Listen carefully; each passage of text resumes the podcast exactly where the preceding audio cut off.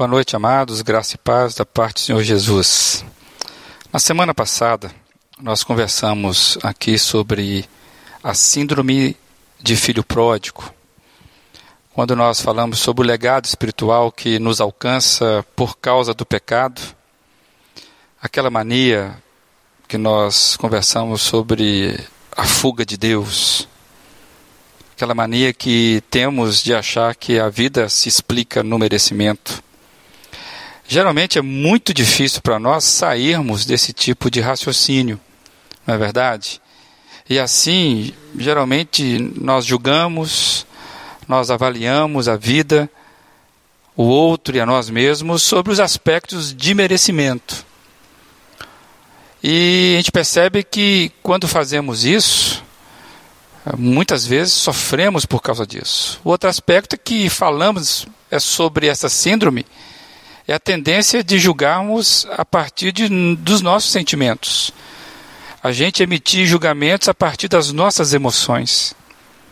Isso nos traz problemas porque as nossas emoções variam bastante. E essas duas características que nós estamos levantando aqui, merecimento e sentimentos, afetam nossos relacionamentos diretamente. Os nossos relacionamentos com o próximo, nosso relacionamento com Deus e até mesmo o relacionamento conosco mesmo, aquele relacionamento que temos com a gente mesmo. E quanta culpa aprisionando as emoções ano após anos, com Deus, com o próximo, consigo mesmo. Por isso é que o filósofo Sartre vai dizer em certa ocasião que o inferno é o outro. Por isso que tem muita gente que acha que Deus é um estraga-prazeres. Não sei se essa é a sua situação. E quando a gente lê, então, a gente volta para o Salmo 103, para a gente compreender a visão de Deus diante disso tudo, a gente encontra a seguinte afirmativa: como um pai tem compaixão de seus filhos, assim o Senhor tem compaixão dos que o temem pois ele sabe do que somos formados. Lembra-se de que somos pó. Salmo 103, versículo 13 e 14. Essa é uma revelação muito importante acerca do caráter de Deus. Nós temos muita dificuldade de entender esse amor incondicional de Deus. Na verdade, isso não entra fácil na nossa cabeça. Talvez seja a nossa grande dificuldade conciliar amor com justiça. Tem gente que precisa ser lembrado constantemente da justiça de Deus. Fica desconfortável quando ouve apenas sobre o amor de Deus. Isso se explica porque o nosso amor ele é muito capenga, nosso amor é desequilibrado. E aí nós não conseguimos compreender uma relação que nos fala que Deus nos ama independentemente dos nossos comportamentos. Isso não cabe dentro da gente.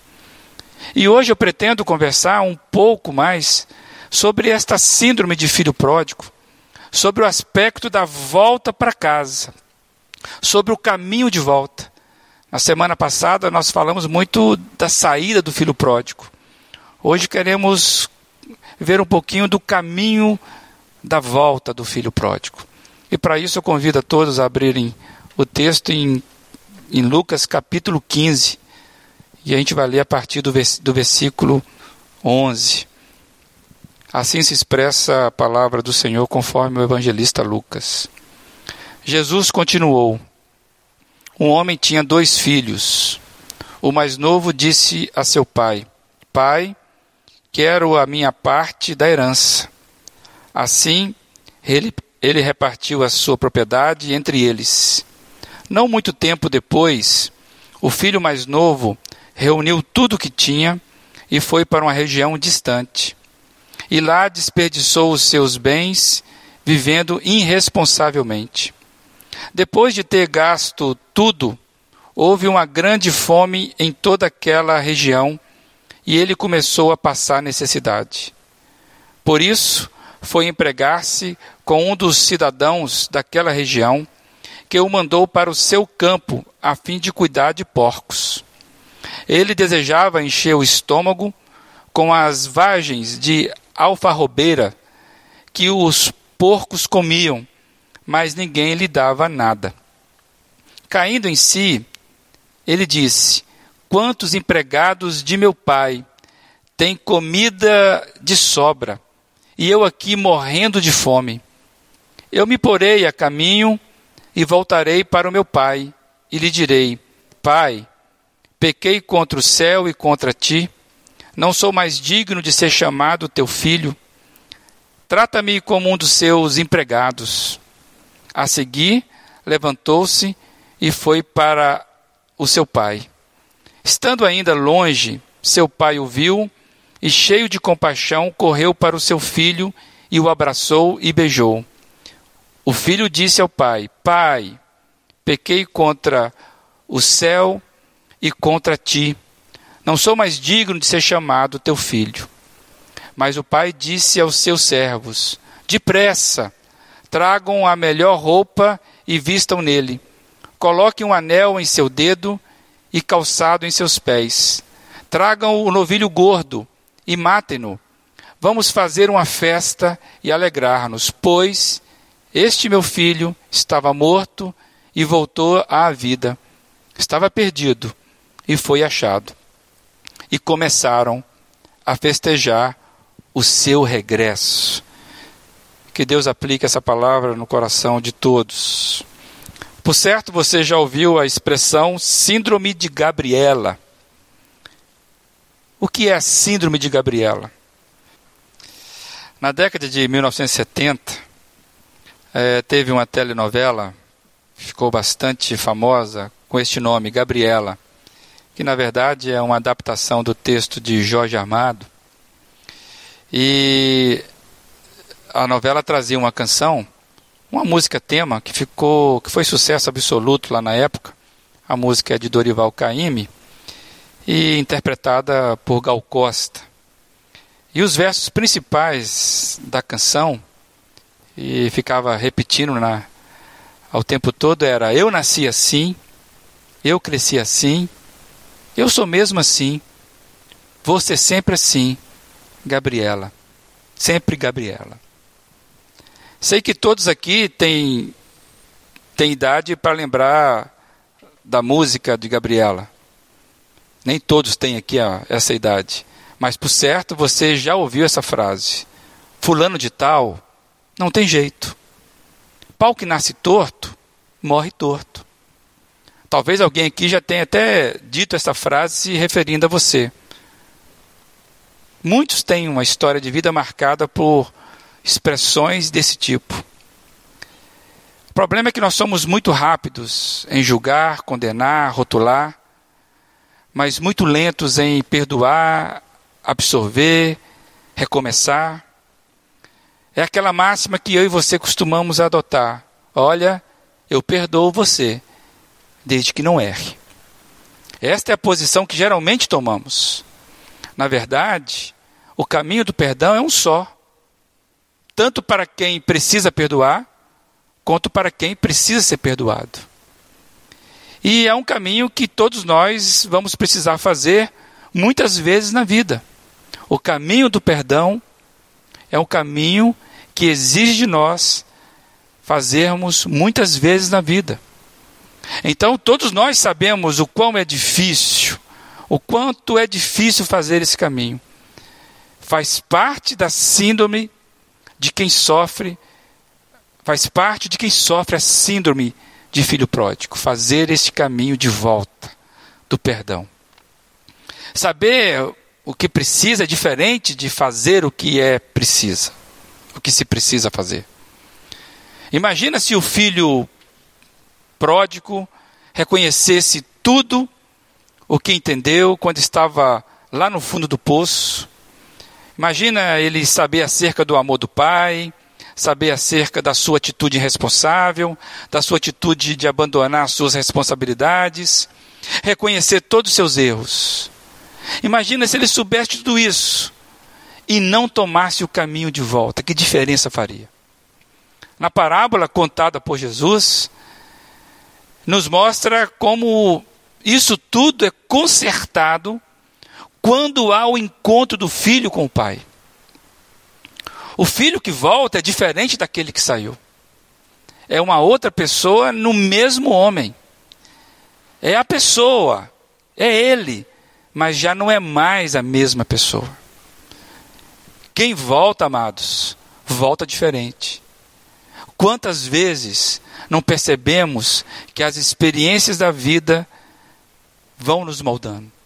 Cada experiência vai nos transformando. Quanto tempo durou o caminho de volta? Não sei.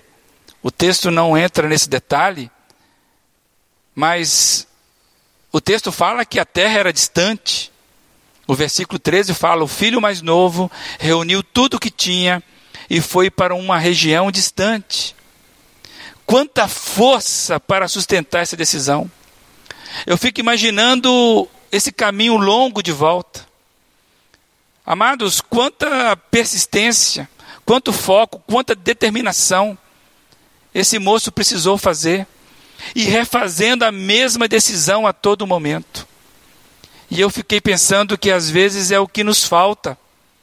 Somos tão distraídos, instáveis, não conseguimos manter o nosso foco quando decidimos, não conseguimos manter o foco da nossa decisão.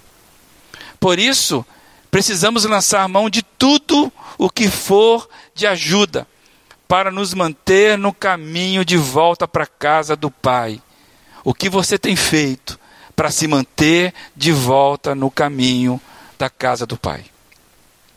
E aí eu penso na igreja. A igreja precisa ser um companheiro de caminhada. Aqui, nesse local onde nos reunimos, onde somos, onde pertencemos, deve ser um lugar de acolhimento, um acolhimento mútuo e não de julgamento, de condenação. Aqui deve ser um ponto de encontro de pessoas que estão constantemente retornando à casa do Pai. E é sempre bom lembrar da recomendação bíblica que está lá em Isaías 41, 6. Um ao outro ajudou, e ao seu companheiro diz: esforça-te. Tem outra versão que diz: cada um ajuda o outro, e diz a seu irmão: seja forte. Às vezes, até a família pode ter cansado de alguém, alguém que já foi rotulado do tipo: esse não tem mais jeito. Às vezes você já viveu até o abandono da sua família, mas o texto bíblico que nos ajuda a entender o tamanho do amor de Deus está dizendo para nós: o amor de Deus é incondicional e ele tem levantado pessoas a estarem se ajudando mutuamente.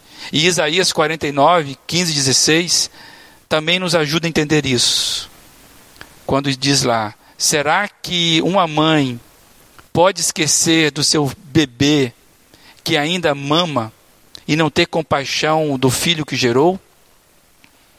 Embora ela possa se esquecer, eu não me esquecerei de você. Veja, eu gravei você nas palmas das minhas mãos. Essa é a mensagem de Deus para conosco. O amor de Deus é um amor que ele decidiu antes. Deus já está no caminho, aguardando o regresso do filho pródigo.